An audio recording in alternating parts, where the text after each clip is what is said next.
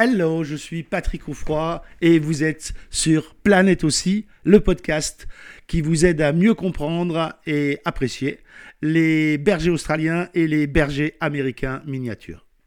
Nouvelle saison avec des épisodes plus courts et encore plus fun. Bienvenue dans la saison 2 chaque semaine pour euh, vous faire découvrir les méthodes d'éducation positive et bienveillante qui vont avec l'intelligence hors norme de nos deux races préférées, le BAM et l'OSSI. N'oubliez pas de vous abonner au podcast pour être notifié de la sortie des prochains épisodes. Et deux, n'oubliez pas de mettre un avis sur Apple Store.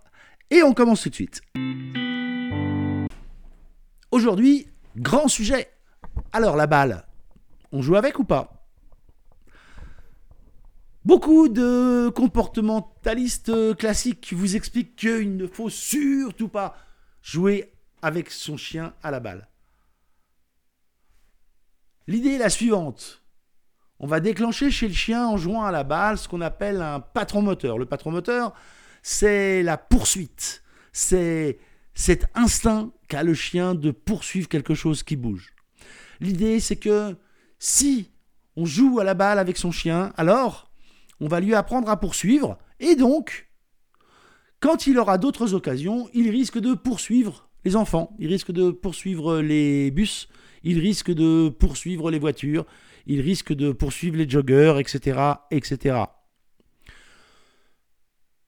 Très sincèrement, c'est se méprendre sur la notion d'instinct.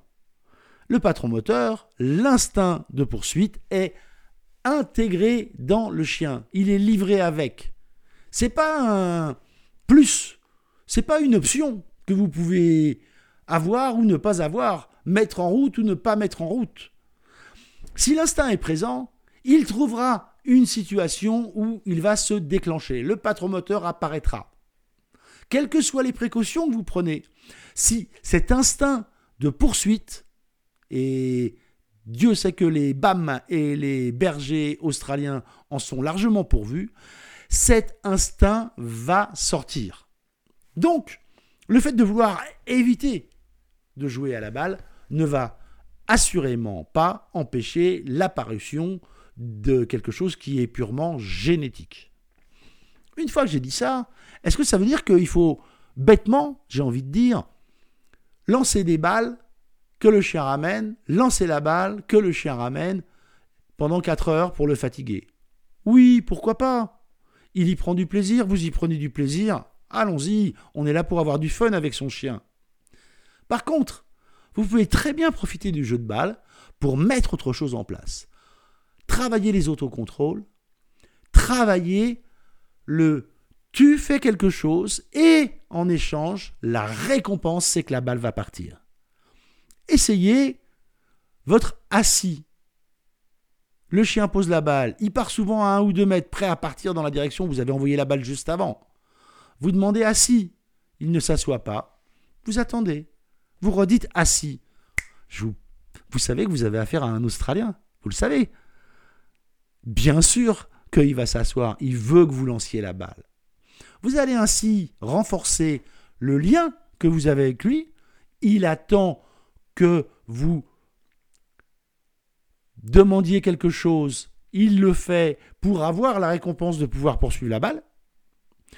Et quand il revient, vous recommencez. Sauf que le coup d'après, là, oui, vous pouvez demander un coucher. Oui, vous pouvez demander un twist à distance si vous lui avez déjà appris. Oui, vous pouvez lui demander de reculer. Oui, peu importe ce que vous allez lui demander, vous allez pouvoir comme ça varier les plaisirs, varier les ordres à distance, et peut-être même de plus en plus loin, et c'est toujours sympa d'avoir un chien qui, à distance, fait euh, assis, couché, twist, recul, peu importe ce que vous allez lui demander.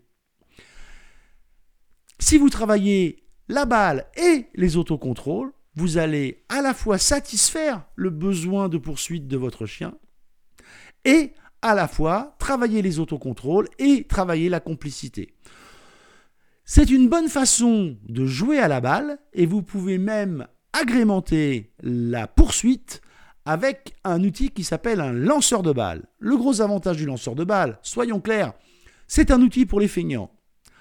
Avec un lanceur de balles, d'abord, 1. Vous n'avez plus à vous baisser pour ramasser la balle. Bon, ça va, hein, nos aussi, nos BAM, ils baffent pas trop. On a rarement quand même les balles toutes trempées, toutes trempées. Mais quand même, plus besoin de se baisser.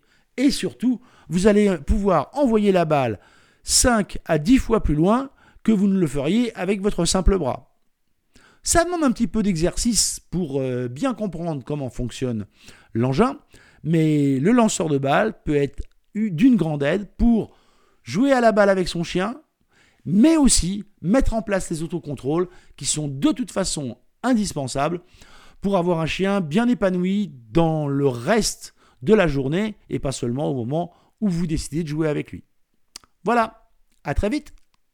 Merci d'avoir écouté ce podcast ou ce vlog.